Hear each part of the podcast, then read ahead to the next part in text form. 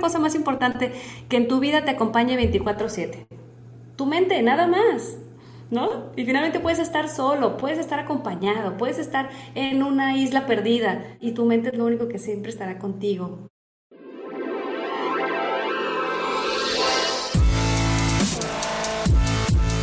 Bienvenidos, Injodibles. Hola, soy Víctor Vargas, coach de vida y alto desempeño, conferencista y empresario.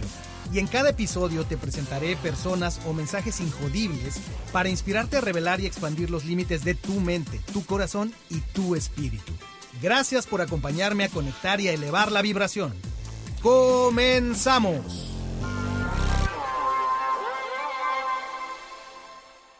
Bienvenidos, Injodibles.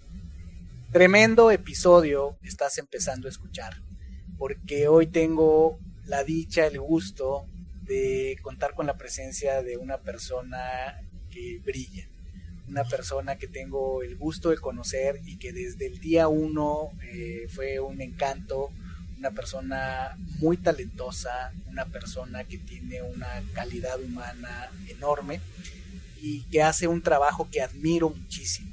Además toda una profesional, una, en lo profesional también la, admiro mucho, para mí es un, referente y fue en su momento y sigue siendo una persona a la cual he aprendido y que considero que estamos en una, en una, en una misión similar, ¿no? Eh, en, en el mundo con una función similar. Ella es una experta que tiene muchos años trabajando en el campo de la experiencia meditativa, de las prácticas contemplativas, es una persona que eh, tiene la capacidad de mover grupos, de presentarse, de entrenar, de compartir sus conocimientos en retiros, en entrenamientos y que ha eh, trabajado ya eh, expandido su impacto a través de organizaciones con mucho propósito, organizaciones que promueven las técnicas, las herramientas que ella cree y que ha llevado pues a todos los lugares que va. Tengo ni más ni menos el gusto de presentar a ustedes a Carmen Treviño. Hola Carmen, bienvenida. Muchísimas gracias, Víctor, y con esta bienvenida, bueno, ya, de verdad me hiciste el corazón más grande de alegría. Muchísimas gracias por invitarme. Y me quedé corto, Carmen, además, eh, gran amiga de las personas o mutuos conocidos que tenemos, siempre pues hay, la gente te, aprecia y obviamente por buenas razones, madre, empresaria, y bueno, me, me quedé corto, podría decir muchas cosas más, una mujer activista, además, entonces, eh, eh, encantado, Carmen, de que estés aquí, ahora con el uso de la tecnología y, demás, pero bueno, había que pintar una gran historia y, historia nos hacía falta en esta colección, en la colección Injodible. Así es que eh, llegó el día, llegó el momento. Y fieles a la tradición de Injodible, donde la historia, tu viaje del héroe es el actor principal, empecemos con, con nuestra frase icónica.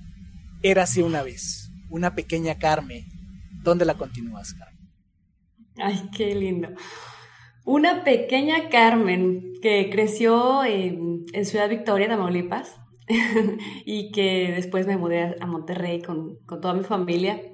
Y, bueno, esa, esa, historia fue pues algo como muy, no sé, como cualquier otra historia en ese sentido, muy tranquila, o este, soy la tercera, la hija, la hija más chica de una familia de tres hermanos, dos o dos varones y yo.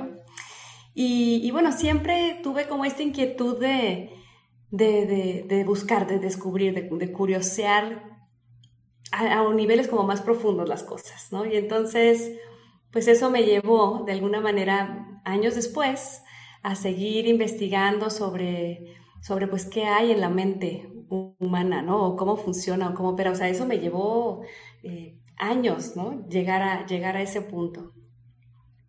Pero entonces, eh, si te puedo decir un momento o así un momento que fue importante en mi vida, ¿no? Donde yo iba, digamos que pues haciendo como esta vida muy tradicional, como te digo, ¿no? Y tuve mis, em, mi carrera, etcétera, me casé y en un viaje que hice a Asia, eh, que hicimos a Asia, entonces yo en ese momento descubrí algo que, que, me cambió radicalmente la vida, ¿no? Yo en ese, en ese viaje, cuando llegué justo a Nepal, eh, hubo un momento donde donde llegué a un lugar donde había lo que se llama una estupa. No sé si están familiarizados con esto. Es un lugar muy lindo donde los peregrinos o la, gente que sigue la tradición budista eh, circunvala este lugar.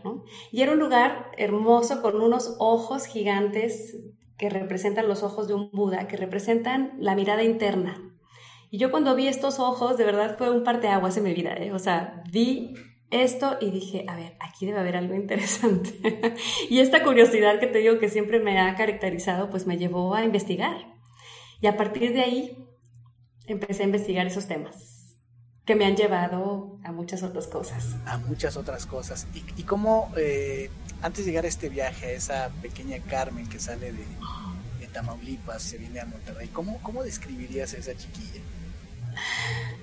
Pues la verdad que eh, lo que más me gustaba hacer es, era jugar con cosas de la naturaleza siempre. Era una niña siempre llena de, con las manos llenas de tierra, ¿no? Este, jugando con lodo, jugando con flores, jugando con catarinas, con plantas. Y, de hecho yo pensaba que mi vocación iba a ser más que yo iba a ser como bióloga o algo así. Así es. ¿Y tú relacionas el, gusto y la pasión que, que desarrollaste posteriormente por, por la meditación todo lo que vamos a platicar, ¿hay alguna conexión con tu infancia? Pues fíjate que tal vez en un nivel, en un nivel muy, muy, muy profundo de, porque te voy a decir algo, yo este amor por la naturaleza y este gusto por, por, la conservación y muchos años me dediqué también a eso. O sea, yo quería de alguna manera salvar el planeta. Esa era como mi vocación, así mi misión. Yo decía, no, no podemos hacer eso que estamos haciendo con el planeta. Tenemos que detener esta devastación que estamos haciendo los seres humanos. Entonces yo empecé por ahí primero y eso me llevó a darme cuenta que los seres humanos necesitamos un nivel de conciencia diferente para de verdad conectar con esta necesidad de vincularnos con el planeta de otra manera. O sea, no es como que, ok, ahora a partir de ahora todos vamos a dejar de contaminar, vamos a reciclar y todo. La gente no puede hacer ese paso, o sea, como ese, si no hay algo previo. Y entonces eso fue lo que me llevó al tema de la meditación y a otras cosas, ¿sí me explico? Pero de alguna manera hay un vínculo ahí, fíjate, ahora que lo, que lo veo así. Hay ese vínculo y así lo recuerdo, sabía de tu vocación también por los temas de la naturaleza, el planeta, el ambiente. Y recuerdo que en nuestras charlas, cuando, cuando te conocí, compartí varias veces eh, café, tuvimos muchas charlas.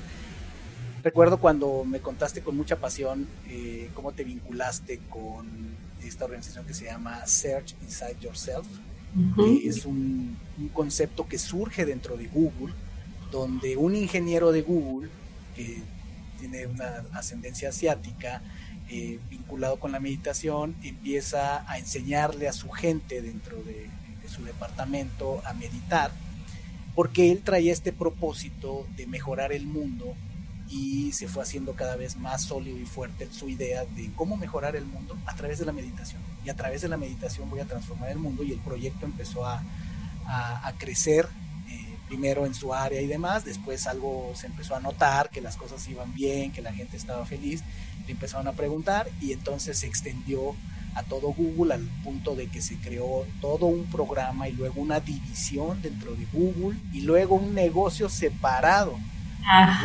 Es una historia apasionante y creo que viene muy bien al cuento porque es una forma de salvar al mundo, es una forma de salvar al planeta si tenemos personas, ya lo dijiste con claridad, ¿qué pasaría si los seres humanos, no sé si todos, pero al menos una masa crítica, desarrolláramos nuestro nivel de conciencia, nuestra compasión? ¿Qué crees que pasaría, Carmen? ¿A dónde conduce eso? Y ¿Cómo, cómo conecta con tu pasión?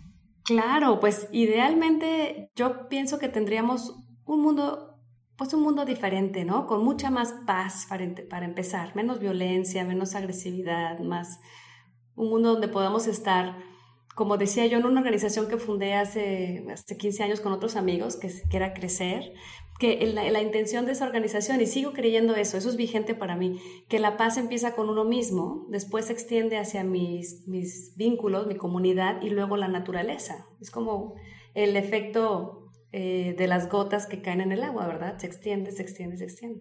Y también por eso fue que me vinculé, como dices, con Search Inside Yourself. Pues ese fue lo que me cautivó, porque el libro de, de este hombre, de Chad Meng, decía, este, decía, esta es una propuesta para lograr la paz mundial. Yo decía, claro, yo tengo que pertenecer a eso, o sea, tengo que pertenecer a ese equipo, ¿verdad? Y actualmente, y sí me certifiqué como maestra y y actualmente hay maestros en todos los continentes, es un movimiento, es algo mundial maravilloso, donde sí la intención es que a través de mirar hacia adentro y de encontrar estas herramientas y de practicar, digamos, estos entrenamientos mentales, podamos transformarnos internamente para nosotros ser estos agentes de paz, ¿verdad? Entonces, pues sí, por eso, por eso me vinculé muchísimo con, con, esa organización y en general todo lo que he venido haciendo a lo largo de mi carrera profesional y de todos estos años tiene que ver con el medio ambiente, con la paz, con la mente, con, y, y pues el eje central es, es la conciencia, ¿verdad? Es esta capacidad de, de mirar hacia adentro. La conciencia. Nada más déjame hacer un paréntesis porque honor a quien honor merece. Eh, hasta donde me quedé, eres la primera mujer latinoamericana que se ha certificado en este programa de Search Inside Yourself, eh, que en español, quien quiera buscar el libro, que lo recomendamos muchísimo, se llama Busca en tu interior. De hecho, tiene los colores de Google y demás. Es apasionante el libro. Entonces, ¿es, correcto, Carmen? Eres la, primera mujer latinoamericana pues siempre, eh, fui la, fui la primera en el 2015, ahora ya afortunadamente hay muchísimos más maestros en Latinoamérica desde Brasil hasta México, hay muchos maestros y maestras. Entonces, pues sí, ha sido, ha sido un camino maravilloso. Por eso fui cauto y dije la primera, no la única. así es, así es. Y, siguen, y siguen. Así es. Visionario y demás. Fíjate, te pregunto esto porque eh, he notado eh, a través de, las entrevistas de todos los injodibles como tú que están en, estos micrófonos, que hay una correlación muchas veces eh, casi siempre con la historia. Y a veces es evidente la conexión que hay entre nuestra historia, nuestra niñez, adolescencia, lo que pensábamos, nuestros sueños, con cuando las personas, que generalmente los injodibles son personas que ya conectaron con su propósito, que ya tienen claridad de por qué están aquí, qué quieren hacer.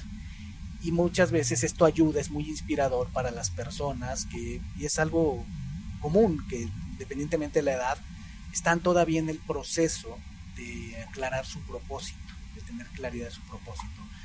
Y siempre un lugar a donde eh, conviene ir es a tu historia, porque una pregunta que hay que responder para encontrar el propósito, si estás de acuerdo conmigo, para saber tu identidad es, ¿quién soy? Y quién soy es una pregunta que se puede responder con ayuda de saber mi historia, de dónde vengo, este, y entonces, por eso quería yo hacer esa conexión donde esta pequeña Carmen, como nos la describiste, muy conectada con la naturaleza, con la tierra y demás, ¿no? quiere salvar el mundo, empieza a tener esta idea de que hay un, mundo mejor y hay que hacer algo al respecto, y luego conecta al paso de los años en un viaje, me imagino, mágico, maravilloso, sin duda transformador, conectas con esa otra gran parte que define mucho tu propósito y que es esta, eh, ya me gustaría que habláramos si esto para ti, en tu opinión, eh,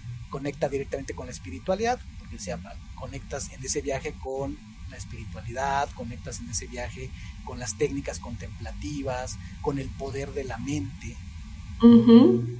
Eh, una vez que ese viaje se da, Carmen, ¿qué sigue después? ¿Regresas ¿Y a dónde llevas eso que se incendió en tu corazón? Padrísimo. Pues fíjate, Vic, que justo lo que yo, lo que descubrí en ese, en ese encuentro con, con esa estupa y en ese lugar en Nepal fue el budismo tibetano. ¿no? Yo nunca había en mi vida, porque pues viviendo aquí en México y todo, nunca en mi vida había siquiera escuchado hablar del budismo tibetano. Y definitivamente regresé con, con unas ganas inmensas de aprender. Dije, a ver, ¿de qué se trata esto? Porque yo en ese momento, te digo, cuando llegué a ese lugar, no fue nada más el lugar, sino la gente. la gente que estaba ahí circunvalando. Y recuerdo perfecto haberme sentado en una banquita a ver aquello que me estaba, o sea, me tenía sorprendida, ¿no? Todas estas banderas multicolor, mantras y la gente caminando con una armonía y con una alegría que se veía. Me senté en una banquita con un monjecito y este monje, pues ni él hablaba inglés ni yo me podía comunicar mucho con él, pero recuerdo estar sentada en esa banquita con él.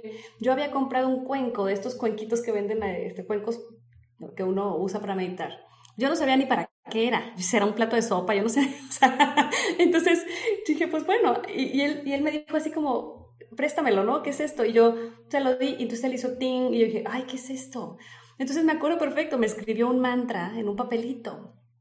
Y yo, ay, pues muchas gracias. Éndale, como ese Vic, como ese que tienes allá atrás. Pero pues bueno, imagínate, hace 20 años, hace, esto te estoy hablando del año 2000. Y entonces, eh, pues nada, que, que, más bien lo que me cautivó fue la presencia de esta persona, la paz que irradiaban sus ojos, el brillo de sus ojos, una sonrisa tan, tan hermosa, tan ecuánime, tan un monjecito, ¿verdad? Que, que entonces yo dije, eso, eso quiero yo, eso quiero investigar yo, de qué se trata. y regresé determinada a investigar. Y entonces fue que encontré, afortunadamente encontré, aparte que me devoré los libros de budismo así, este, encontré un centro de Dharma en el cual sigo activa todavía 20 años después que se llama Casa Tibet México. Y entonces, bueno, yo sigo ahí de alumna y sigo ahí de voluntaria. Y cuando llegué ahí sentí que llegué a casa, ¿no? Igual que esa, esa sensación de haber llegado a Nepal a ese lugar y sentir que llegaba a casa. Fíjate, hablas eh, sobre esta experiencia de observar y sentir, porque así como lo explicas, casi lo sentí, a este pequeño hombre tal vez de tamaño, pero con un nivel de energía que eh, capturó tu atención y que lo describes con una paz interior, lo cual, eh, descrito de diferentes maneras, creo que muchas filosofías, muchas formas de pensar, describen que el el resultado último, por así decirlo, que indica un nivel de desarrollo de los seres humanos es la paz interior que puedes tener, el nivel de felicidad, o bueno, o ser feliz más bien, ser feliz por ti mismo, eh, y el nivel de comprensión del universo o de la realidad sin juicio, que hay quien dice, eso significa amor. Amor es comprender sin juicio. Entonces, esas tres cosas, si las ponemos en el centro, eh, creo que ilumina muy bien la historia y me estremece cuando dijiste, este pequeño hombre que, que irradiaba paz interior fue ingrediente muy importante para que tú conectaras con esa pasión, Y, llevarlo a esto.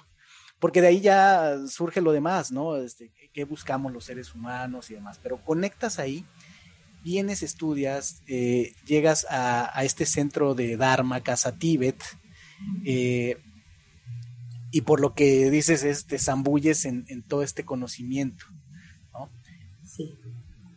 ¿Dónde, consideras que eh, empieza esta, este, este entendimiento y, llevarlo a ser práctico? ¿Dónde dices, bueno, ya no es nada más una pasión mía, ¿no? Porque ahí es donde viene algo interesante. Es uno cuando uno disfruta algo y dice, esto es para mí y esta es mi práctica y demás. Pero, ¿dónde se da el punto donde dices, eh, a lo mejor no fue consciente, no lo sé, ya tú nos dirás, donde esto se empieza a convertir en tu función, en tu herramienta y haces de ello un modo de vida? Exacto, qué buena pregunta porque sí, así, ah, bueno, así fue, fue, era algo para mí, como bien dices, ¿no? Yo entré al budismo y entré al Dharma como para mí, para investigar, para aprender, para saber, para transformarme en una, con la intención de transformarme en un mejor ser humano, ¿no? Y, de, igual, de poder, de poder acceder a, esa, a ese estado de conciencia o a esa paz o ese, a ese conocimiento de la mente.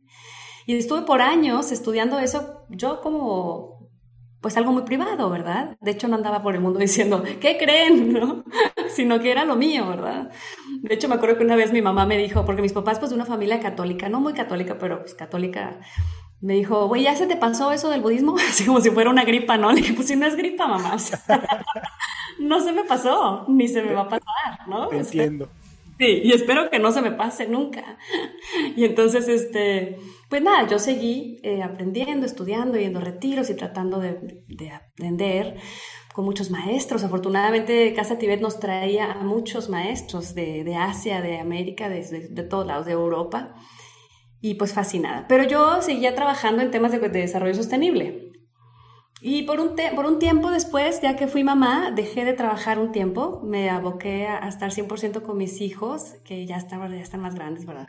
Pero entonces, cuando yo quise reincorporarme al mundo profesional, digamos, volver a salir, dije, híjole, el tema ambiental lo tengo ya bien, bien oxidado, ¿no? O sea, tenía que aventarme otra maestría o tendría que, porque, ¿verdad? Había hecho una maestría en desarrollo sostenible, que tendría que hacer otra cosa.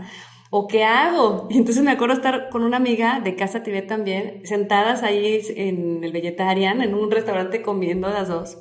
Y me dice, ¿qué crees? Me acabo de meter una certificación de algo que se llama Mindfulness este, en UCLA. Y me dice, y es como, estoy, me dice, estoy aprendiendo, porque las dos sabíamos mucho de budismo, ¿no? Me dice, estoy aprendiendo que uno puede traducir todas las técnicas contemplativas y mucho de lo que se enseña en el budismo de una forma laica eh, con respaldo neurocientífico y tal, y súper accesible. Yo dije, ay, qué interesante. No, hombre, métete, Carmen, ¿no? Yo le agradezco muchísimo a mi amiga Yanel, porque gracias a ella yo dije, voy a aplicar, claro. Entonces, pues las dos estudiamos eso y después empezamos a dar cursos en escuelas y empezamos a dar cursos con niños y después mm, de ahí se empezaron a desencadenar un montón de cosas. Este, pero ahí fue justo donde yo dije, pues me voy a reinventar profesionalmente y en lugar de, regresar al, tema del desarrollo sostenible, me voy a ir a la raíz. Por eso yo cuando describo lo que hago en Core, en, mi página, digo, yo quise llegar a la raíz, porque el desarrollo sostenible es maravilloso y la paz y todo, pero yo no, eso se puede quedar en un, en un tema muy conceptual si no me voy al fondo, que es entender cómo opera mi propia mente y trabajar con ella, ¿verdad? Entonces, por eso es que mejor dije, mejor le voy a apostar aquí. y así. Cuando ya le apuestas a esto, Carmen, ya tienes esta claridad de es por ahí. Eh, ¿Cuáles son esos maestros o mentores clave o esas eh, experiencias o entrenamientos clave que te empiezan a llevar a este, a, este nivel ya de, de, profesionalización, de profundidad que vas desarrollando con el tiempo? ¿Cuáles fueron ahí? Pues sí, fíjate, clave esto, UCLA. Bueno, clave por supuesto la base del Buda Dharma, que, del budismo que a mí me sirvió muchísimo, porque me sigue sirviendo, ¿no? Esa es mi base. Pero después, haber estudiado en UCLA ya me dio todo este paraguas, como te digo, más neurocientífico, más este, y más práctico. Y después de, después de haber hecho ese, entrenamiento de un año, hice también el de Search Inside Yourself, otro año en, en San Francisco. Y así he tratado de seguir actualizando como constantemente, tomando diplomados y cosas y demás para, para poder mantenerme un poco más a, más a la vanguardia, ¿verdad? Pero definitivamente lo de UCLA también fue un parteaguas porque ahí nos pidieron de trabajo final desarrollar un programa, ¿no? Crear un programa. Y yo creé un programa para, eh, para un ejecutivo, para un director de una, de una empresa. Y eso ha detonado que, bueno, que le he dado decenas y decenas de, directores, no sé cuántos, eh, un programa dice, que yo diseñé pensando en cómo le gustaría a un directivo em, eh, aprender estas técnicas contemplativas, cómo, cómo las adaptaría dentro de un paraguas de liderazgo. Y, y pues ha sido bien padre la experiencia, les ha gustado muchísimo. Y en, esas, en, ese, en ese aprendizaje, ¿Hubo algún maestro, algún mentor que te marcara? Híjole, pues mira. Em, o maestra, mentora, porque somos diversos. La verdad, muchos, muchos, Vic. No te puedo decir uno en particular, ¿eh? Muchos. O sea, eh, Diana Winston, que fue la, es la directora del programa de UCLA, em, de y de, de So Yourself, Mark Lesser Ambos han, escrito muchos libros, o sea, son gente maravillosa. Y, y, como ellos, pues te podría decir muchos más. Pero ellos dos, cada uno en, uno de, sus programas, sin duda me, me han impresionado, me han inspirado y me han guiado. Ahora, con este eh, trasfondo que, que, nos comentas de tu desarrollo, eh, cómo vino desde Nepal, llegas y aquí en México vas pues a un lugar muy místico, muy especial en el sentido del, budismo. y ahí ese es un camino y hubieras podido seguir por ahí. Te vas a UCLA, eh, te vinculas con Search Inside Yourself, con todo este tema, ambos muy conectados a la parte racional, a la neurociencia. ¿Cómo, cómo explicas eh, el que con tantos directivos que tú has trabajado, ¿qué hace la diferencia? ¿Qué has notado que hace una diferencia que un, directivo del cual dependen eh, muchas eh, personas, decisiones muy importantes y demás, quiera y decida, acepte trabajar algo que para muchos es íntimo, incómodo, eh, no muy común, algunos incluso choca con sus creencias,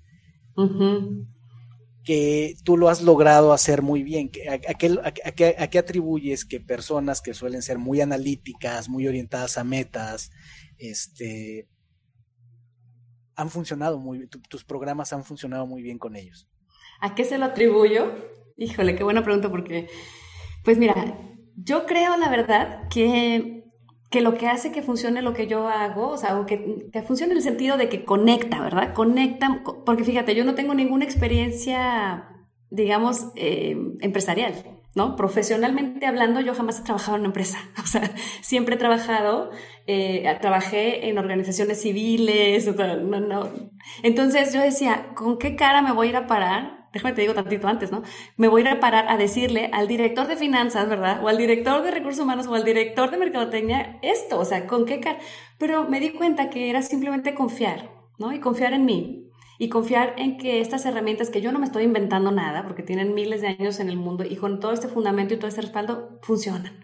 Entonces dije, va, esto, esto ha de ser de beneficio. Si me, si me beneficia a mí, a todo, ¿no? Y le beneficia a tanta gente, seguro a ellos también.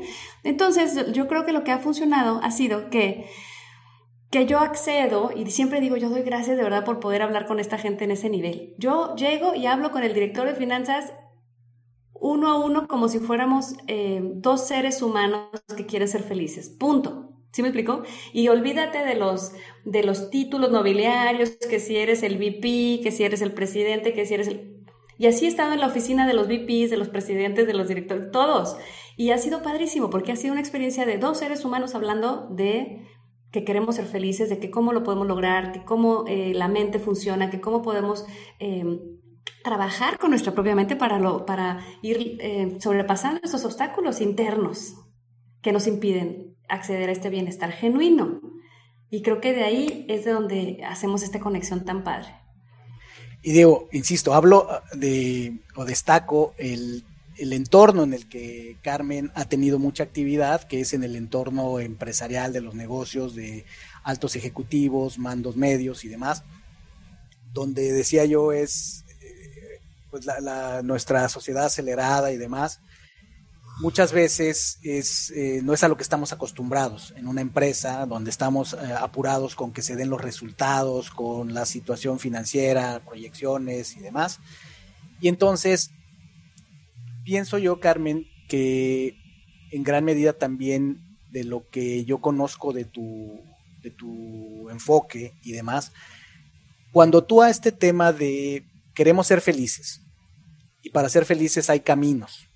Y uno de los caminos, sin duda, es eh, eh, generar calma para tener claridad y la respiración nos puede ayudar a eso y si a eso le añadimos meditación. Pero cuando tú eso le agregas, porque pues en nuestras conversaciones y en lo que te conozco, pues he conocido algo de tu programa, cuando tú eso le agregas neurociencias, cuando tú le agregas un pensamiento crítico de no, no diría retirarle el esoterismo, porque siempre va a mantener un nivel de misticismo y de espiritualidad, y habría que definir para cada quien qué es, qué es espiritualidad, ¿verdad? Pero creo que eso lo hace muy exitoso porque eh, justamente tiendes un puente entre las personas que no están muy seguras de querer experimentar algo como, como la meditación, como las prácticas contemplativas, eh, porque consideran que puede ser opuesto a justo las habilidades que ellos quieren desarrollar o a justo las, las maneras en que ellos tienen que buscar de resolver otro tipo de problemas más mundanos. Y acaban dándose cuenta que cuando, por eso a mí me encantó algo de tu enfoque, eh, que usas mucho, bueno, o, creo que usas este término que se me hace muy poderoso, entrenamientos mentales. Creo que eso puede hacer una gran diferencia cuando tú hablas de entrenamiento mental. Y, te digo porque finalmente tú y yo hemos tenido esas conversaciones, eh, porque lo que tú haces es, podría clasificarse en cierta medida de coaching. Y pues yo también me dedico a mucho de lo que hago tiene que ver con coaching. Y entonces yo mismo me he encontrado con esto, porque muchas veces hay situaciones donde la recomendación para alguien es eh, pues acercarse a las prácticas contemplativas, el manejo del estrés, eh, el manejo de la atención. Y efectivamente en el mundo de la empresa eh, creo que es, es, un término mucho más, voy a decirlo así, seguro y práctico hablar de entrenamientos mentales que hablar de vamos a meditar, ¿no? Totalmente, sí, totalmente. De hecho, no, no, empiezo, no empiezo por ahí así de, bueno, curso de meditación, no. Pero claro que desde la sesión uno están meditando porque les doy todo un contexto de por qué es importante trabajar con la propia mente. Y ahorita que me decías esto de cómo de verdad sí me he encontrado muchísimo con este con gente como muy escéptica, ¿verdad? En, en el ambiente empresarial. Y entonces les voy a contar una breve historia de este fue el primero, fíjate, el primero que hice hace como ocho años, el primer 1-1 que hice. Entonces, este, este director de marketing fue a la primera persona a la que le di el programa. Pero entonces el, director de recursos humanos me dijo, oye, quiero que le des el programa a este señor. Me dice, pero aguas porque es un señor que tiene un carácter súper fuerte, ¿no? Este, todo el mundo le tiene miedo. Pero pues bueno, yo te lo encargo, a ver cómo le haces. Y yo, ok. Entonces llego con este ingeniero muy lindo, muy buena persona, que sí tiene un carácter muy fuerte, ¿no? En este momento, entonces me dice él, mira, yo lo que quiero que me ayudes a hacer es que me ayudes a bajar, a, mover mi trigger point, así me dice, ¿no? O sea, como el disparador. Porque pues dicen que soy muy reactivo y en los 360 me sale que soy muy gritón, no sé qué, yo no quiero ser así, entonces ayúdame a, bajarle a eso. Y yo, ah, bueno, que le voy a ir este, dando algunas sesiones. Y me dice, desde el principio te quiero decir, Carmen, ¿cómo lo vas a medir? Así, ¿no? Bien, bien estricto, bien así, y yo bien numérico. Yo, Mm, ok, ¿cómo lo vas a medir? Me dice, yo quiero que desde ahorita me digas porque quiero ver los resultados en cuanto termine ese programa. Y yo, perfecto, bueno. Entonces le empecé, le di algunos eh, tests de estrés y de ansiedad y de atención y demás para que él, una cosa autorreportada, ¿no? Para que lo hiciera y lo hiciera al final. Para no hacerte el cuento muy largo, pasaron las semanas, pasaron los meses. Terminamos el programa y me dijo, no, no te vayas, necesito seguir. Bueno, seguimos, seguimos, seguimos, seguimos. Pasó como un año y él seguía. El programa duraba dos meses, ¿verdad? Entonces, este, fue padrísimo todo el viaje con él porque de verdad fue ir descubriendo más cosas, más Y él mismo, eh, confiando, me decía, de repente me decía, es que el día que no medito yo noto que no medito, o sea, me siento diferente y, y quiero meditar. Y yo, wow. Entonces, total, cuando ya íbamos terminando me dice, y claro que tuvo muchos obstáculos que vencer, ¿verdad? Y, muchas inseguridades y mucha, pues sí, de repente no le gustaba y se enojaba y demás. Pero después, cuando terminamos el programa, después me le dije, bueno, te pongo otra vez las evaluaciones para medir, ¿no? El resultado y me dice, claro que no, ¿a quién le importa el resultado? me dice, yo estoy súper bien, estoy tan contento, me estoy tan feliz con, con cómo estoy, con cómo soy, con mi equipo, con mis resultados, con cómo estoy trabajando. Olvídate de eso. Entonces me encanta porque eso pasa, eso pasa, que de repente la gente más escéptica que que pues que cree que esto, a ver, esto cómo me va a ayudar para mis resultados, mis metas en el negocio. Se empiezan a dar cuenta que, que esto va a un nivel como mucho, como muy profundo y que efectivamente tiene un impacto súper positivo en su negocio. O sea, me, ha pasado con, en, en, otro, en un banco donde tengo años trabajando, que me dice, me dijo una vez el director, me dice, es que ya no, hay, ya no hay discusiones en el equipo fuertes, ¿no? O sea, todos hablamos, y todos han tomado el programa, me dice, todos hablamos como un mismo idioma, nos escuchamos, nos respetamos, etcétera. Entonces, eso es maravilloso porque en las organizaciones, eh, como esta seguridad psicológica también que se empieza a crear entre el equipo, cuando toman todos este tipo de, herramientas, cuando las comparten y cuando las aplican, tiene eh, un valor, de verdad, intangible, súper poderoso. O sea, entonces, bueno, eso, eso la verdad que yo estoy súper agradecida con la vida de que pues, esto lo puedo, lo puedo hacer y siempre digo, yo esto lo haría aunque no me pagaran, porque es algo que Hasta gratis. y fíjate que ahorita mencionaste algo eh, muy eh, poderoso que yo también he tenido oportunidad de, constatarlo. El gran valor no solo de entrenar la mente, no solo de desarrollar prácticas que te lleven a, nutrir tu interior, y lo que este señor te describía, no, hombre, ya, pues ya, ya ni para qué lo medimos y estoy feliz, estoy más tranquilo y demás. Pero el valor de hacerlo en equipo es transformador. O sea, yo cada vez que, se, que tengo la oportunidad de tomar un equipo completo, eh, se multiplica realmente el nivel de satisfacción eh, que puede generar eh, en mí al ver, al ver a un equipo completo transformarse, porque es, es, es, es muy loable cuando una persona dice, alza la mano y dice, necesito un coaching, necesito cambiar hábitos, y se logra una gran transformación y lo tienes. Pero te das cuenta que es sostenible cuando, como decías tú, eh, si queremos mejorar el nivel de seguridad psicológica dentro de las organizaciones, pues como dicen, muchas veces una golondrina no hace primavera. Es un principio y es bueno, sobre todo si es el líder, porque sí, efectivamente se puede permear.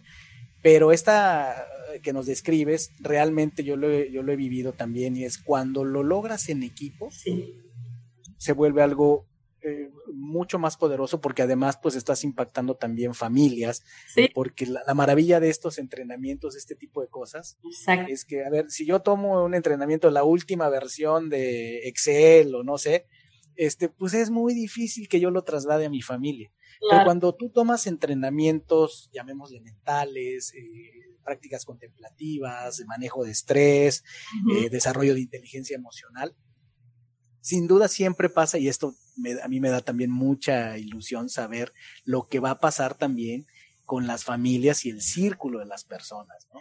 Y qué bueno que, lo, que me lo dices, porque fíjate que eso me ha pasado. O sea, que luego me dicen, oye, ¿y también le puedes dar esto a, mi esposa? ¿no? ¿Y dónde puede mi esposo o mi esposa tomar este programa? ¿Y mis hijos dónde lo pueden tomar? Y ahí es donde entra también lo padre de colaborar con muchas organizaciones. Te digo, con Atentamente Consultores, que es una organización que estoy también desde que, desde que se fundó acá en México, ya vemos maestros en, en casi todo el país. Entonces yo siempre tengo como una forma de canalizarlos, ¿no? Este, ah, para niños, ok, para allá, ah, para tu esposa, para acá, para esto. Entonces, pues es bien padre también trabajar como en esa red de gente que es como, está en tu mismo mindset y que trabajamos de la misma manera porque hacemos, hacemos cosas colaborativas bien padres, ¿no? Estamos hablando en, términos generales, si, si estás de acuerdo conmigo, si me falta algún elemento, me sobra, tú me dices a ver, número uno, voy a partir de esto y, tú me dices si, si, si, estamos de acuerdo esto. La meditación, al final del, de cuentas, es una práctica maravillosa. Por supuesto, tiene muchos beneficios y demás, pero en gran medida, desde mi punto de vista, la meditación es un medio para un fin.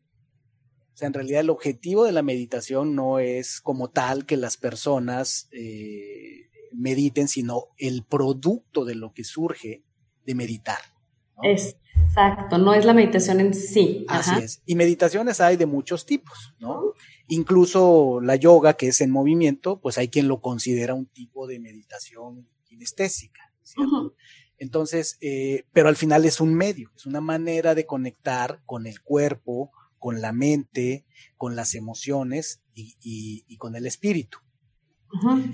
Eh, en este tipo de escenarios como los que has descrito, sin duda pienso que están involucradas la, bueno, el cuerpo a través de la respiración o, cualquier otro ejercicio físico que tú integres cuando estás trabajando con, tus, clientes, eh, la mente, las emociones y, la espiritualidad. Y entonces la pregunta que te quiero hacer es, en todos estos años de estudio, de práctica, de experiencia, además, pues tú lo vives en el día a día, es ¿Cuál, ¿Cuál, sería el, elemento desde, desde, tu punto de vista más destacable, al menos de esos tres componentes? Mente, emociones y si quieres dejamos al final la espiritualidad, desde tu óptica. ¿Qué es la mente? ¿Cómo entra? ¿Qué has descubierto? ¿De qué estás convencida con todo este tiempo acerca de la mente? Ay, qué, qué bárbaro, qué bueno. fíjate que eso es, fíjate que yo es una pregunta que les hago siempre a la gente con, a la que les doy los programas y los cursos. ¿Qué es la mente? ¿No? Justo, porque creo que es, es fascinante. La gente cree que la mente es el cerebro, pero no, yo no me refiero al cerebro, ¿verdad? Me refiero a esto que los científicos saben y todos sabemos que existe, pero no sabemos ni dónde está ni cómo es, pero sabemos que existe. y que es esto que opera de manera muy cercana, obviamente vinculado al cerebro, ¿verdad? Pero es, es esto que, que, hace, digamos, que de alguna manera todo se cree. O sea, ¿de dónde surge todo? De la mente. ¿Estás de acuerdo? Y entonces, para mí, el punto, el punto base de, de todo, la raíz de todo, el origen de todo es la mente. La mente es la que puede crear, ¿no? Puedes eh, ser tu mejor amiga, tu peor enemiga. Puedes ser la fuente de felicidad o la fuente de sufrimiento. Entonces, para mí, todo se reduce ahí, pero cuando yo hablo de la mente, hablo de pensamientos y emociones, de esos procesos internos vinculados, porque es muy difícil este, separar lo que pienso y lo que siento. Es como los dos lados de una moneda, ¿estás de acuerdo? Entonces, dentro del paraguas de lo que la mente representa, esta capacidad es de, de darse cuenta y de reflejar, que es lo que la mente hace, refleja y se da cuenta. Entonces, ahí están los procesos emocionales, mentales, hay imágenes, hay un montón de cosas. Pero para mí el punto es, ¿cómo le hago entonces para, para trabajar todo esto de una manera que, que sea como práctica y comprensible? Eso es lo que, a lo que yo me trato de enfocar, ¿verdad? todo este rollo y todo este neurociencia y todo esto, ¿para qué? Como dices tú, no es para que yo sea una buena meditadora, ¿no? O para que el director de marketing o para que cualquier persona sea un buen meditador. Es para que la meditación haga este vínculo. Ese es, a la meditación se le llama también el eslabón de oro en la tradición budista, porque es el eslabón que une la teoría con la práctica. Y en medio está la meditación. Ese es el eslabón. Porque ¿qué pasa? Tú te puedes leer 40 libros de meditación o de mindfulness o de inteligencia emocional o de lo que tú quieras. Pero entre la teoría de todos esos libros y que efectivamente esto ocurra en ti y que lo puedas aplicar y que lo puedas, ¿verdad? Poner en práctica, hay a veces una disociación, ¿a poco no? A mí hay gente que me dice, no, hombre, yo ya me leí un chorro de libros. Por eso, ¿y? Entonces, y yo misma lo he visto en mí. Puedo tener hasta acá de teoría, pero para bajarlo a la práctica y para que se vuelva una segunda piel en ti, para que se necesita la meditación, o al menos la meditación es un vehículo mm, súper poderoso. Y existe en, todo esto que el, aspecto de las expectativas o el entendimiento que tenemos de la meditación, que también muchas veces es el obstáculo, ¿no? No tenemos un amplio conocimiento de qué es, para qué sirve y a veces incluso tenemos expectativas que no son reales, ¿no? Como alguna vez escuchaba a alguien que sabe de esto, que, que decía el tema de la mente en blanco, decía, dicho por los propios monjes este, budistas, casi casi ellos dijeron, a ver, nosotros nunca dijimos que había que poner la mente en blanco. ¿Dónde dice que nosotros lo escribimos? Ese no es el objetivo, no existe tal cosa como mente en blanco, ¿no? Eh, y, algo que seas tú es, la mente no es el cerebro, que es eh, eh, otra de las cosas que, que, también me ayudan mucho a entender los procesos y sobre todo en el vínculo, cuando tú dices ir de la teoría a la práctica, hacerlo concreto, ejecutarlo, no nada más quedarnos en lo, en lo que estudiamos, pero hacer de ello una práctica consistente, que creo que es, ese es el otro tema donde también hace que, que, mucha gente no alcance a, liberar el potencial y el poder de, de, de estas técnicas, de estos recursos, porque requiere, requiere consistencia, requiere voluntad, eh, y, muchas veces, pues ahí es donde nos quedamos cortos los seres humanos, hábitos. Eh, y entonces a, mí me gusta mucho y, uso mucho este, este aforismo con, con, algunos clientes, sobre todo que estamos trabajando el, alto desempeño, el de cortas leña, acarreas agua. Cortas leña, acarreas agua. Y, y bueno, ¿y qué más tengo que hacer? Cortas leña y acarreas agua. ¿no? Pero, maestro, ¿qué más? Te... Cortas leña y acarreas agua, ¿no? Y es exactamente la historia, la idea que está detrás, por ejemplo, y me gusta siempre hacer cosas así que conecte con, con nuestra cultura popular. Es exactamente el concepto que está detrás de la película de Karate Kid. Ah, de la brocha. Exactamente. ¿No? Donde el chico eh, llega, se cambia de, de, una ciudad a otra, llega a la nueva ciudad y resulta que pues, lo reciben mal los, los, chavos de ahí, este, lo golpean cada que pueden, le hacen bullying, él ya está harto, no le quiere decir a su mamá porque su mamá trabaja, y de alguna manera fortuita conoce a este señor japonés, el señor Miyagi, se da cuenta que el chico está sufriendo y dice yo te voy a ayudar, y le dice yo te voy a entrenar para que tú te puedas defender de una manera digna y ya no, no se metan contigo. Y entonces lo empieza a entrenar y el método de entrenamiento es que lo pone a encerar su coche, el coche del señor Miyagi, le dice al chico, encera mi coche, y le enseña, la primera vez le dice, wax on, wax off, wax on, wax off. Y luego le dice, y además parte de tu entrenamiento es pintar eh, todas las bardas de, la casa, ¿no? Y le enseña también cómo pintar y así, ¿no? El asunto es que el chico, llega un momento, Daniel San, ¿de acuerdo? El, el nombre era Daniel, pues llega un momento en que se desespera y le dice, oiga, usted es un hombre abusivo, nada más está este, tomando ventaja de mí, que es que me está entrenando y me tiene aquí lavándole y encerándole el carro y pintándole las, las bardas y eso cómo va a desarrollar mi karate. ¿no? Y el asunto es que lo hizo por tanto tiempo el chico que cuando el, el maestro le dice, ¿quieres ver lo, lo, lo que ha pasado? Entonces, eh, pues bueno, ya le da así una cata y demás y el chico ya responde, ¿no? Eh, como acto reflejo.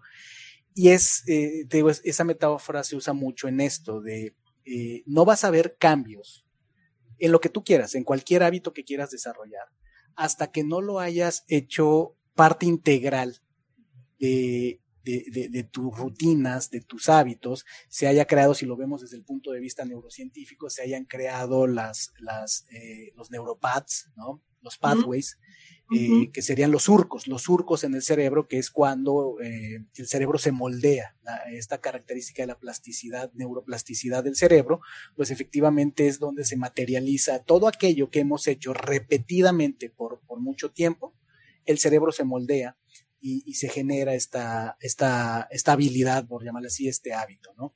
Entonces entra ese otro elemento, la práctica, que es donde siento también, es donde las personas pasamos aceite, porque a veces ya lo entendimos, ya conceptualmente ya, ya leí muchos libros, ya me entrené, ya fui. Segundo, ya lo intentamos y ya probamos que sí tiene poder, que sí hace ciertos cambios, pero aún así muchas veces no lo trascendemos. ¿Por qué? Porque nos falta el factor consistencia, el factor corta leña y acarrea agua. Exacto, totalmente, totalmente de acuerdo, Vic. Y sabes qué pasa, obviamente, que vivimos en esta cultura de fast pace, ¿verdad? Y de tanta prisa y tanto, tanto acelere, que la gente quiere resultados inmediatos. Y ahí es donde se están dando cuenta también, al momento en que empiezan a entrenar su mente, que dicen, órale, o sea, no se queda quieto el chango, no, no, no, no puedo poner atención al respirar ni un minuto. Y, o sea, y ahí esa, esa confrontación es, es buenísima, porque entonces, ah, ok, toma tiempo. Y lo interesante, como bien dices, es que la gente no suelte la toalla, que no claudiquen ahí, porque ya, ya, ya lo hice tres veces y ya, esto no es para mí, ¿no? Me ha pasado escuchar esto. O gente que dice, no, yo, es que yo ya lo hice más tiempo y, y no veo ningún progreso. Y, y es, volvemos al tema de las expectativas, como decías hace ratito. La gente a veces tiene esta eh, expectativa muy equivocada de que entonces voy a meditar y yo ya mira, voy a hacer como que floto, ¿no? No me va a importar nada y voy a ser tan feliz. Y no es así. Los problemas van a seguir existiendo y vas a seguir sintiendo estrés y vas a seguir enojándote y vas a seguir teniendo un montón de dificultades en la vida, pero vas a responder diferente. Y el tiempo que te duren esos problemas o esas emociones difíciles atoradas va a ser mucho menos. Entonces vamos trabajando con poco a poco reduciendo la frecuencia y la intensidad de las emociones aflictivas que nos hacen tanto daño a nosotros y a nuestras relaciones y también la forma en la que respondemos ante las broncas de la vida, que nunca se van a acabar. O sea, ahorita es el COVID, pero antes fue otra y otra y otra y otra y van a seguir viniendo un montón. Y yo lo he visto en experiencia propia mía. O sea, cada vez que he tenido mis, he tenido problemas, cosas muy difíciles, cosas muy dolorosas y demás, sí las siento, por supuesto. No es que soy, no es que soy este, un robot. no es porque, porque ya medito yo no voy a sentir nada. Al contrario, soy súper consciente de lo que me está pasando.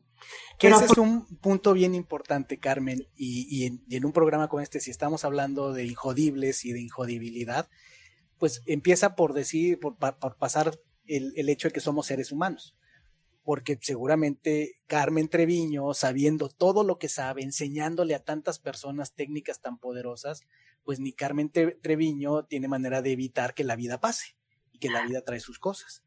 En, en tus momentos eh, más retadores, más, más, más bajos, ¿qué, ¿qué, aprendizajes has tenido? ¿Qué, ¿Qué te ha funcionado a ti? ¿Qué te ha sacado? Porque no todo le queda a todos, pero lo que sí podemos estar de acuerdo es alguien pudo resolver algo de cierta manera. Puede o no ser lo que a mí me resuelva mis temas. En tu caso, ¿cuál ha sido tu experiencia, Carmen? Poniendo esto en práctica. Poniendo esto en práctica, exacto. Es que es poner esto en práctica en todo, ¿verdad? Y yo creo que lo más difícil que he atravesado eh, fue este, este año mi divorcio. Y, y sin duda, en ese, en, esa, en ese momento, en esos momentos que han sido muy largos, ¿verdad? Es un proceso muy largo, muy difícil, muy doloroso, un duelo muy difícil. Em, ahí es donde yo veo que esto funciona también de forma maravillosa, porque entonces, a través de ese trabajo mental, de este, como te digo, esta comprensión con la meditación te lleva a entender las cosas de una manera distinta, o sea, no es la meditación sola, es, es este entendimiento de las cosas que lo meditas y que se traduce en tu punto de vista. Entonces yo, por ejemplo, he podido darme cuenta que, a ver, recuerda que así como tú quieres ser feliz, el otro también quiere ser feliz, ¿no? Y entonces vernos, verme a mí misma con más compasión y, ver a, y ver también a William con más compasión, ¿no? Entonces, en ese sentido, creo que ha sido muy, muy padre, porque dentro de todo lo difícil, gracias a estas herramientas, siento yo que he podido superarlo de una manera de una mejor manera. Y todavía no, no te digo que, que, que, ya es así, como no, no es inmediato, todos son procesos porque somos seres humanos, pero es maravilloso ver que, que sí se puede. Cuando hablo con otras personas que han atravesado por cosas parecidas y me cuentan lo, por ejemplo, una, una, amiga que me decía, no, yo estuve cuatro años, me dice, ¿no? En lo que tú me dijiste que pasaste cuatro semanas, yo estuve cuatro años en eso. Le digo, bueno, pues ahora sí que sí, sí funciona, este, sí funciona invertirle tiempo a esto, porque como te digo, pues, ¿qué otra cosa? ¿Qué otra cosa? Yo le digo a la gente, ¿qué otra cosa más importante que en tu vida te acompañe 24/7? Tu mente, nada más. ¿No? Y finalmente puedes estar solo, puedes estar acompañado, puedes estar en una isla perdida y lo, o con o con ocho mil personas y tu mente es lo único que siempre estará contigo. Entonces, para mí es fascinante este tema, creo que vale la pena darnos un clavado y con esta paciencia y con darnos la oportunidad de, de ver, o sea, yo he tenido, por ejemplo, etapas donde digo, de verdad, este, este, chango es una locura, esta mente, ¿no? Y otros momentos donde digo, wow, hay un poquito más de espacio, hay un poquito más de menos reactividad. Y otra vez se vuelve a poner, pero es un proceso y es cambiante y, lo maravilloso es estar en, estás en el río, ya en el flow, decía un, maestro de meditación, me dice, ya una vez que entras a la corriente, ya no te salgas, ¿no? Ya quédate ahí. Fluye, fluye, pero mira qué, qué, qué generoso y qué rico eh, escuchar de, de alguien que muy probablemente te haya llegado a pasar el asunto de que porque te dedicas a lo que te dedicas, pues muchas veces la, gente piensa, pues qué problema puedes tener tú, ¿no? Si pues, tú te la sabes, tú eres kung fu de la parte meditativa, entonces tu vida seguramente debe estar muy en orden.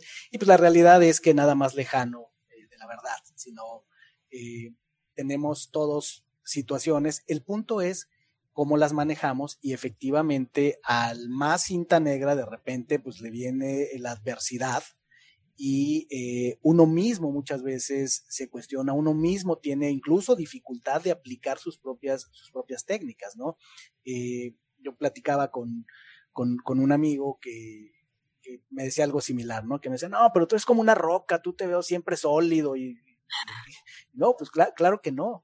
El asunto es que eh, lo, lo, que procuro cuando estoy en mis momentos bajos o en, una situación de adversidad, que que la mente se nubla, procuro recordarme eh, de la manera que pueda usar mis herramientas. Esa para mí es una frase de poder. Usa tus herramientas, usa tus herramientas. Y muchas veces no es fácil. No es fácil a pesar de que uno sabe lo que tiene que hacer y no lo haces porque entra el tema emocional, porque entra el tema mental de, de, atención.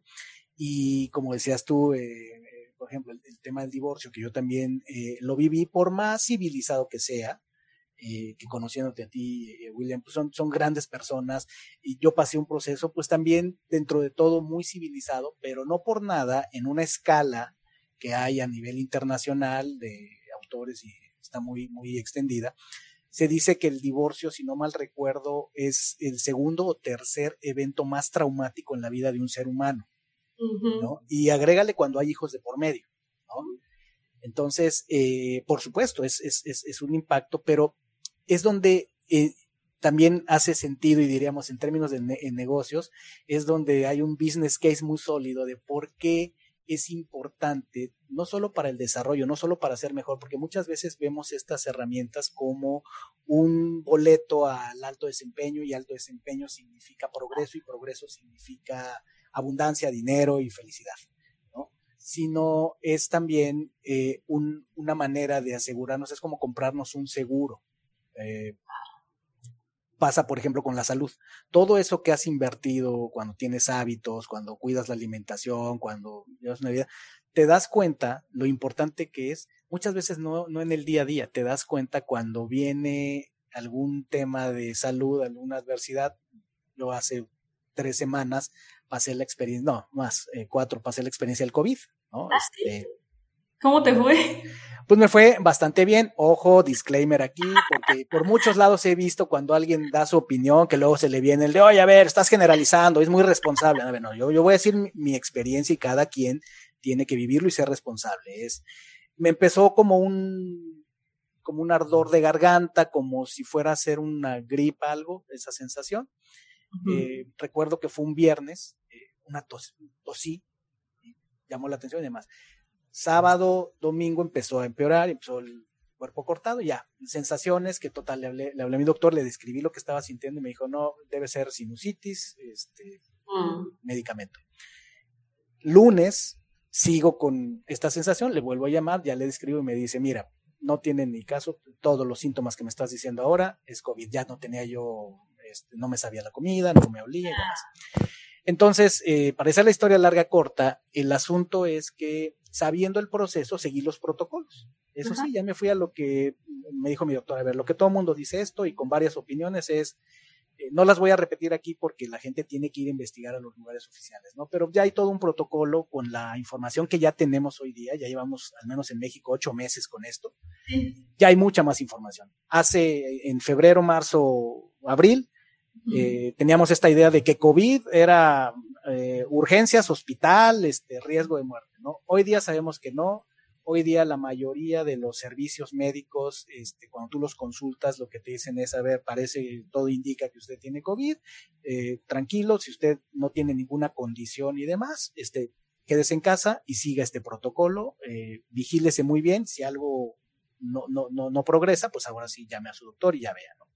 Entonces la realidad es que fue un proceso relativamente corto, que es donde, donde te digo, mi, mi punto con todo esto es hasta entonces donde ves el valor de haber invertido en desarrollar hábitos, prácticas, mentalidades, que hasta que no las es como un seguro. O sea, eh, lo pagas con la idea de no tener que usarlo, pero si lo tienes que usar, ahí está y es el tema de una mentalidad fortalecida, de un manejo emocional, todas estas inversiones que a veces la gente se pregunta en qué invierto, nunca va a haber inversión más segura que invertir en ti. De acuerdo, de acuerdo, qué padre, qué bueno que estás bien, Vic. no, pues a ver que sí, porque digo, estás fuerte, ese ejercicio, como es bien todo esto, y la mente, como dices también, mente sana en cuerpo sano. Porque déjame decirte que creo que fue lo que lo, más poderoso de todo. Mira, por supuesto que le debo mucho a Sisi, que tú la conoces a mi esposa, pues que tengamos los hábitos que tenemos, pues obviamente es porque también hay una mujer, un mujerón detrás que está muy pendiente y que es un ejemplo, ¿no? Quitando eso es eh, técnicas contemplativas. Eh, si algo me ayudó, porque lo que yo más sentí fue el tema de la debilidad, eh, una baja de energía tremenda, y lo segundo, el tema respiratorio.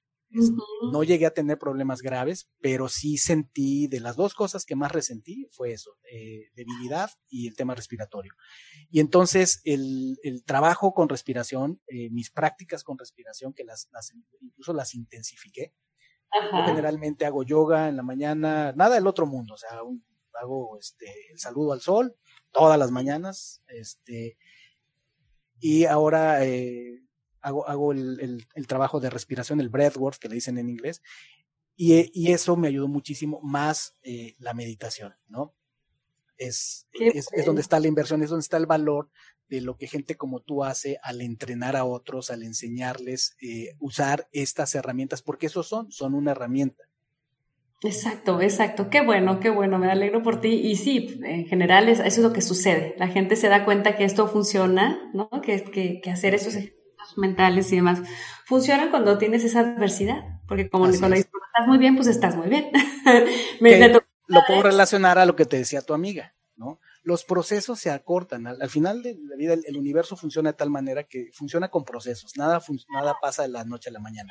Pero sí, esta ilusión óptica de que, ay, no, pues lo que tú pasaste en no sé cuánto tiempo, ah, habría que preguntarnos qué tanto tiene que ver tu entrenamiento, tus prácticas, tu mentalidad, para que ciertos procesos los puedas pasar, eh, si no más rápido, los puedas pasar con una menor fricción. Ándale, exactamente, exactamente. Y fíjate que lo maravilloso es que, aunque practiques poco, pero sí empieza, empieza a, tener un efecto en nosotros, bien, bien saludable. A mí me pasó una vez, ahorita hablando de las adversidades, nada más que eh, di un curso grupal, fíjate, eran, no sé, como 40 ejecutivos en una empresa. Y a los meses, o sea, a los meses, me, me, manda un WhatsApp uno de ellos, bien triste, porque me pone, Carmen, me acordé mucho de ti, eso fue lo primero que me dice. Y apliqué lo que dijiste, pero haz cuenta que nomás así, ¿no? Y yo, ah, ok, y como que ya no volví a escribir. Y luego me dice, lamentablemente falleció mi hijo. ¿No? Me fíjate, qué duro. Y me dice, y apliqué, y me dice, y fui capaz de parar. Fui capaz de parar, respiré, me di cuenta, o sea, y todo esto me lo puso en un WhatsApp y yo, ah, qué bárbaro. claro que agarré el teléfono y le hablé, ¿verdad? O sea, dije, esto no le voy a contestar un WhatsApp. Y yo, ¿cómo estás? Este, y, pero me encantó que su, su, imagínate, en medio de cosa más adversa, ¿verdad? Situación más difícil, y que él en ese momento pudo parar, respirar, tranquilizar un poco su mente, tomar perspectiva y todavía tomarse la molestia de mandar un mensaje y decirme, me sirvió tanto el curso. Y yo le dije, qué barbaridad. Y, eso, eso me, me, encanta, o sea, ver, y eso, o sea, me encanta ver ese potencial que tenemos y que realmente depende de nosotros, ¿verdad? Que podamos cada uno de nosotros trabajar y desempolvar y descubrir y, despertar ese potencial que tenemos internamente.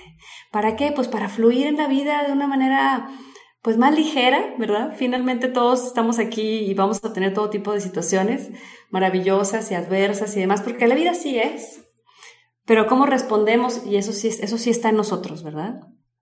Ahora que mencionas esta experiencia eh, tan relevante con esta, esta persona que te llama en un momento tan difícil como es el que un padre entregue a un hijo, eh, mencionaste parar.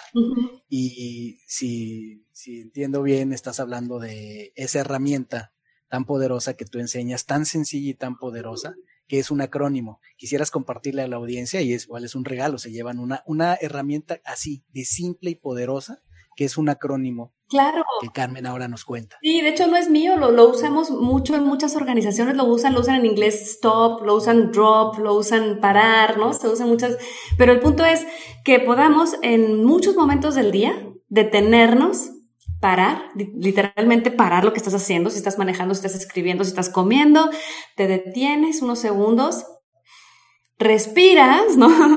Atiendes, o sea, paro, atiendo este, respiro.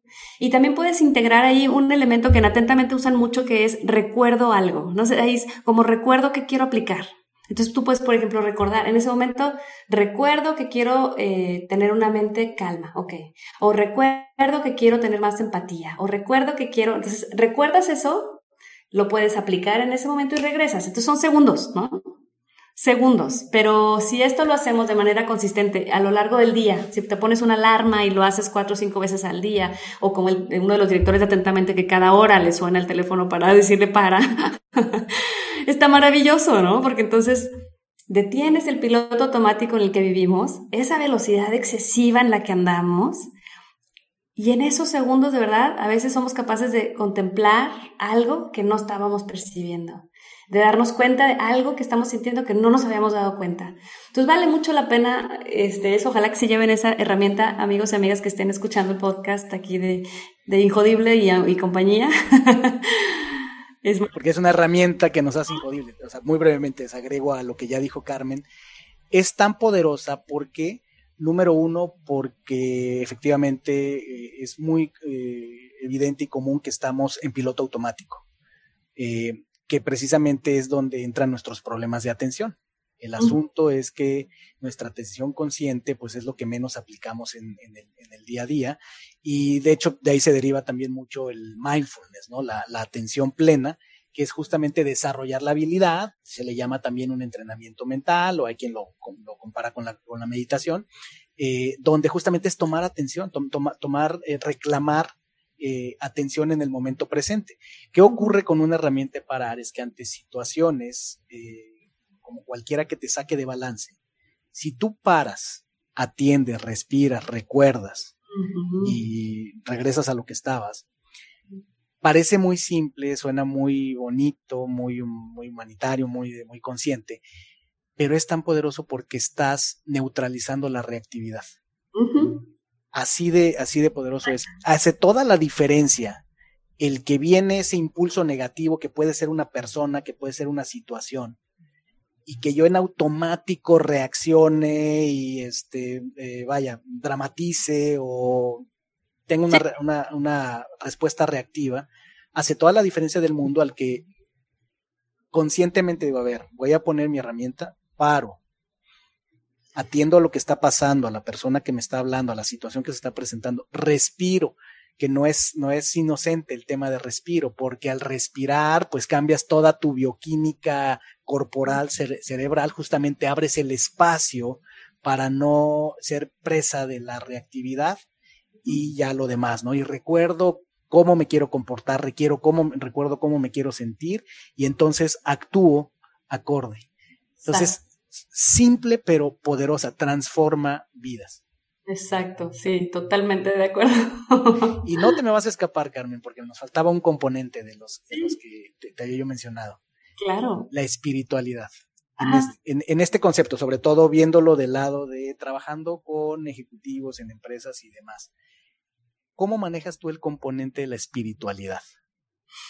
Pues fíjate que ha sido interesante porque la espiritualidad, al menos y aquí en México, nuestra cultura a veces también se confunde con eh, religiosidad, ¿verdad? Como con una religión. Entonces, ¿qué religión tienes? Y entonces, entonces, eh, como que se, vincula mucho, ¿verdad? El tema de la espiritualidad. Y al principio, nomás para contarles anécdotas chistosas que al principio me pasó, en una empresa aquí este, de Monterrey, donde se caracterizan por ser como muy católicos, o sea, una empresa como de estas así de las viejas empresas de Monterrey, ¿verdad? Tradicionales.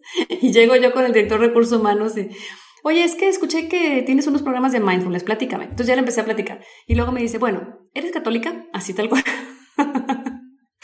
Por ahí empecemos. Sí, y yo, ok, este, pues mire, la verdad le digo, yo estoy, hace muchos años que estoy eh, aprendiendo budismo tibetano, por eso, ¿pero eres católica? y yo, pues, la verdad no me considero, o sea, porque, ¿no? Estoy más bien en este lado del budismo tibetano. Mm, y me dice, mira, en otros tiempos no te contrataría. me encantó su honestidad, ¿no? Pero ahora ya hemos cambiado y ahora sí te puedo contratar. Pero no le hables a nadie de budismo, me dice. Prohibido que menciones algo, cualquier cosa de budismo en el contexto de los entrenamientos para los ejecutivos. Y yo, pues claro, yo no les vengo a hablar de budismo, ¿no? Pero la gente cree que porque tienes una religión les ah, vas a hablar de esa religión. Sin embargo, lo que está en medio, que como tú dices, es no, no vengo a hablar de una religión en particular, pero sí vengo a compartir un espacio espiritual en el sentido de de conectarse con algo más profundo en sí mismos, ¿verdad? Pero no voy a hablar de una religión en particular. Y en ese sentido, todas las religiones coinciden, creo yo, en este aspecto espiritual, obviamente, ¿verdad? Les voy a decir algo bien bonito que, que dice el Dalai Lama. El Dalai Lama dice, todos los tés, o sea, dice, los tés saben diferentes cosas y sirven para diferentes propósitos, ¿verdad? O sea, hay té de manzanilla para la panza, té de tila para los nervios, té negro para no sé qué, no, hay todo tipo de tés. Y saben diferente, tienen diferentes propósitos, pero son, son buenos, ¿verdad? Es padre. Ahora, la base de todos los tés es el agua.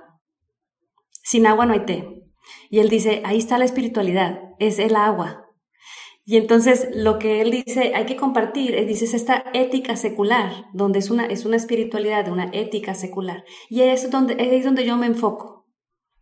Y ahí es donde se enfoca atentamente, y ahí se enfoca Stretch Yourself, y ahí, ahí este, es donde yo, digamos que puedo eh, compartir esa parte con los demás, desde, desde, ese, desde, esa, desde ese espacio, ¿sí me explico?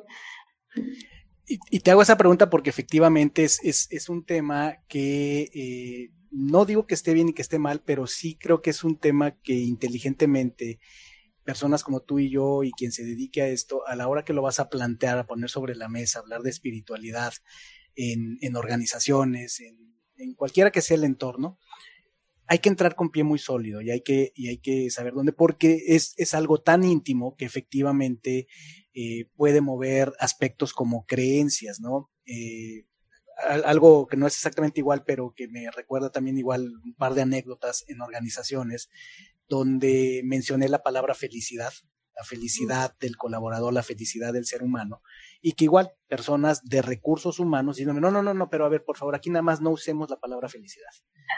Esa, palabra, la verdad, no nos gusta, confunde a la gente y, y, al trabajo no venimos a ser felices, al trabajo venimos a ser productivos y ya que seamos productivos y demás, pues ya cada quien eso le dará su nivel de felicidad. Son creencias, son, son modelos mentales pero lo que efectivamente tanto eh, místicos como científicos está plenamente reconocido que las dimensiones que maneja, si le llamamos dimensiones, un ser humano, está lo físico, lo emocional, lo mental y lo espiritual. Es un componente indiscutible del ser humano sin el cual no tenemos, no encontramos el sentido, no hay una coherencia y la espiritualidad, eh, en, mi caso, generalmente la abordo desde el ángulo del propósito, el sentido de propósito en la vida, ¿no? Eh, es, un, es un, punto de partida muy importante para definir la espiritualidad de, las personas, es cuál es tu sentido de, de la vida, por ejemplo, ¿no? las preguntas eh, milenarias que toda la humanidad ha tenido, ¿no? ¿De dónde venimos? cuál es el propósito de la vida, a dónde vamos, por qué estoy aquí, por qué exactamente nací en este lugar, en esta fecha. Son, son ese tipo de cosas para las cuales no hay una respuesta concreta y es donde la espiritualidad nos ayuda a encontrar sentido en la vida. Asumiendo que la mente ya está ordenada y enfocada, asumiendo que el cuerpo está en armonía de salud, asumiendo que las emociones están conectadas, eh, también en cierta armonización eh, vibracional, eh, nos queda siempre el, espíritu, ¿no? El espíritu o la espiritualidad nos puede, sin duda, no nos puede, o sea, nos ayuda a afrontar precisamente procesos tan dramáticos como, volviendo al que mencionabas, Carmen, la muerte de un hijo. ¿Qué puede hacer que una persona pueda trascender ese dolor, no superarlo, porque como dicen muchos, muchas personas que han pasado por esa experiencia, nunca lo superas, pero sí lo puedes, sí lo puedes trascender, sí puedes llevar tu vida a un significado. Es, es en, gran medida la espiritualidad, la que nos da esperanza, certeza, sentido de orientación a las personas. ¿no? Eh, hay muchas otras maneras en que cada quien puede describir la espiritualidad, pero ese es un hilo común que ayuda mucho el sentido de propósito, de misión en la vida. Sí, totalmente de acuerdo, Vic, sí. Y bueno, y, y, nada más agregar que de manera personal, o sea, para mí lo que sí me, lo que me rige y como es mi, hilo conductor es, es, esa, es esa creencia más profunda que tengo yo eh, que sí está acompañada de mi religiosidad en ese sentido, ¿no? De lo que yo creo que, que para mí el budismo tibetano ha sido mi propia medicina, ¿no? Cada quien encuentra su propia medicina y yo creo que eso es importante. Para otros es otra, para otros es otra. Entonces, digo, como decía el Dalai Lama, pues cada quien se tomará el tecito que quiera, ¿no? Pero habrá quienes quieran tomar agua sola y está perfecto. Está perfecto. O sea, todas, todas son importantes las opciones. A ti te hace bien el té de manzanilla, a mí me gusta el té negro, pero habrá quien quiere tomar agua sola y está perfecto mientras, mientras siempre tengas eso, como ese, ese vínculo más profundo contigo mismo, con algo superior, con un propósito, con un sentido, ¿verdad? Así es, ese, ese sentido de algo, algo más grande que tú y que me, encanta esta, esta analogía del, del Dalai Lama, porque es maravilloso tener diferentes tipos de test. Y qué bueno que al final lleguemos a la conciencia de que en el fondo y al final somos el agua, no el té. Exacto. y, y, pues creo yo que es parte de la evolución de la, de la humanidad hacia donde eh, vamos encaminados, eh, a veces damos tres pasos para adelante y luego cinco para atrás, pero ahí, vamos, es parte del proceso, creo yo, ¿no? Este, darnos cuenta que en realidad, pues, eh, somos uno y bueno, tú que conoces mi, proyecto empresarial que es WOW, que es We Are One, es justamente esa filosofía, todos somos uno, ¿no? Esa, esa gota, como dices tú, somos esa gota del mismo mar, este, y, y, por eso digo que todo encuentro es un reencuentro, porque en realidad todos somos uno y, el, y la vida a mí me parece que es más un viaje de regreso que un viaje de ida, ¿no? Qué bueno. es un viaje de, de, de, regreso a la fuente. Y como ven, o sea, es, eh, ya, ya ven por qué tenía yo tantas ganas de tener esta conversación con Carmen. Imagínate hablar de mente, hablar de emociones, hablar de esto, llevarlo a, al, a la persona promedio, porque es muy fácil hablar de meditación con meditadores. ¿no? Uh -huh. y, y, bueno, y a veces te, te, encuentras tus sorpresas, ¿no? Como toda la vida, pero es más fácil, pero eh, ¿cómo convencer a alguien de hacer algo uh -huh. que le va a hacer bien, pero que la persona tiene reservas o tiene información no muy clara acerca de, de eso, ¿no? Y ese es un gran mérito que, que, tu trabajo hace, ¿no? Cambiar vidas a través de mostrarle a las personas eh, el valor que hay de hacer algo que dices tú, que además ya lo tienen, que no, lo único que tienen que hacer es descubrirlo y usarlo. Uh -huh, totalmente de acuerdo. Tu cuerpo, tu mente, entender tus emociones y demás, que se dice sencillo, pero por eso hay expertos como Carmen. Eh, cuéntanos, Carmen, ¿Cómo, qué, qué, qué, hay en el futuro? ¿Qué, qué, qué estás viendo? ¿Qué, estás trabajando? ¿Qué iniciativas, ya sea de negocios o, o, o, de voluntariado y demás, que siempre estás muy ocupada, siempre estás eh, muy activa? ¿En qué, viene, Carmen? ¿Qué viene? Pues esa es una muy buena pregunta. Ahora, con, con todo esto que ha pasado de la pandemia, también ha sido un momento padre para mí para replantearme, ¿verdad? Porque pasar a todo, a todo, a, a un tema de mucha más uso de la tecnología, cuando yo era trabajaba todo presencial, casi todo, ¿no? Entonces ha sido padre el brinco y eso me ha hecho replantearme, bueno, ¿qué voy a hacer? Bueno, pues tengo que entrar más en cosas que sean en línea, pero siempre creo que combinadas con lo presencial cuando se pueda. Yo, yo sigo siendo de esa escuela que creo que lo presencial no lo reemplaza nada. Entonces, eh, voy a seguir haciendo lo que he estado haciendo estos últimos ocho años trabajando en empresas. Creo que he, encontrado ahí eh, un espacio maravilloso de, de mucha receptividad, fíjate, la gente sí lo quiere, o sea, sí quiere saber de, todos estos temas. Y lo que voy a hacer es, fíjate, empezar a abrir espacios de retiros, donde podamos irnos fuera del espacio de la oficina, donde podamos irnos por unos días a algún lugar bonito en la naturaleza, porque creo, Vic, que, que eso nos falta mucho. Siempre, siempre lo he visto necesario. Creo que desde que platicaba contigo hace años lo veía, cuando me diste coaching, ¿te acuerdas? Pero ahora lo veo este, mucho más urgente, de que necesitamos irnos a espacios eh, fuera de la gran ciudad, digamos, los que vivimos en ciudades grandes, tan caóticos, para, para esa parte, porque quiero combinar ese, ese tema de, de la reconexión con la naturaleza, que te dije al principio, que siempre ha sido mi pasión, con el tema del trabajo mental. Entonces, eso es lo que voy a hacer. Voy a hacer retiros en la naturaleza. Cuando el COVID me lo permita. Cuando el COVID... que esperemos que sea, que sea pronto. Cuando tenga que ser, será. Pero sí recuerdo eh, que te estabas preparando, que estabas eh, tomando o considerando algunos entrenamientos. Recuerdo que estabas viendo algunos personajes muy destacados en el mundo de retiros. Me acuerdo bien, me acuerdo bien, Carlos. Entonces ya me imagino eh, con la calidad que tú trabajas, que con la creatividad que tienes, seguramente vas a desarrollar experiencias transformadoras increíbles y vamos a estar pendientes de ellos.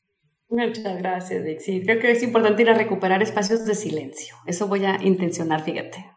Totalmente. La vida, la vida es oscilante, es esta característica de nada en el mundo está quieto, nada en el universo está quieto. Entonces, a nivel macro y a nivel micro, pues todo está fluctuando, ¿verdad? Y es, es un principio también del, del, del alto desempeño, el entender la, la oscilación. Los, los, atletas de alto desempeño, esto ha revolucionado desde hace varios años ya, pero el mundo de los deportes del alto desempeño, el entender esto, que no podemos estar en el esfuerzo constante, sino que parte de tener un alto desempeño es que seas tan eficiente para inyectar esfuerzo, seas para descansar para generar espacio, generar energía. Entonces, efectivamente, eh, quienes vivimos en las ciudades, quienes eh, tienen una agenda eh, así muy apretada y demás, es importante encontrar espacios donde puedas desconectarte y estar, y estar dispuestos a hacerlo, ¿verdad? Eh, un retiro, pues yo creo que siempre te vas a ver mejor si eres capaz y, eso hasta da miedo. Si eres capaz de apagar tu teléfono. soltar el teléfono. De hecho, se va a hacer un requisito. Soltar el teléfono y aguantar espacios de silencio. Y ya, y ya empecé a hacer algunos pininos en eso de, de una mañana, los sábados. He hecho algunos sábados con unos equipos de un banco. Y, bien padre, al principio me decían en silencio, no, Carmen, estás loca. Todo y sin menos. Celular, sí, y sin celular. Y bueno, empezamos dos horas y, ay, bien padre. Oye, cuatro horas, bien padre, ¿no? Entonces, la verdad es que sí, necesitamos recuperar, como bien dices, ese, eh, pues ese vaivén y ese sube baja de esos ritmos que necesitamos y, y, que a veces aquí en el día a día no nos despegamos ni un segundo, ¿no? De, y, bueno, eso será y ya por ahí escucharán de esas posibilidades para que... Me encanta. Vamos a estar muy pendientes. Y fíjate que tenemos siempre, tengo aquí dos preguntas que hago al final, ¿no? Que va a ser bien interesante. Después ya de todo lo que hemos hablado, que estamos acá en el alto nivel, eh, escuchar cómo rematas estas dos preguntas. La primera, Carmen, es, con todo lo que has estudiado, vivido, experimentado, ¿cómo explicarías que funciona el universo? Para ti, ¿cómo funciona el universo? Wow, ¿cómo funciona el universo? Yo pienso, Vic, que el universo es una construcción también de la mente, una proyección de la mente. O sea, mucho de lo que está, bueno, todo lo que está allá afuera es una proyección también de lo que nosotros interpretamos de la realidad. No creo yo que el universo exista per se de una manera tal cual, sino que cada uno de nosotros tenemos una interpretación de lo que es el universo. Y la mía, si me preguntabas cuál era la mía, la mi interpretación del universo es pues un espacio infinito de posibilidades, donde podemos reinventarnos y donde podemos florecer, donde podemos dar lo mejor de nosotros y ayudarnos unos a otros a, hacer nuestra mejor versión y a despertar. Wow, qué hermosa descripción, Carmen. Y la segunda pregunta es, para ti, ¿qué es ser injodible? ser injodible, me encanta esa palabra. Este, pues es no tener miedo a la adversidad. Ahí lo voy a dejar. No tener miedo a la, adversidad, eso nos hace injodibles, nos hace imperturbables. Maravilloso, Carmen. Por favor, eh, dile a la audiencia dónde te pueden encontrar.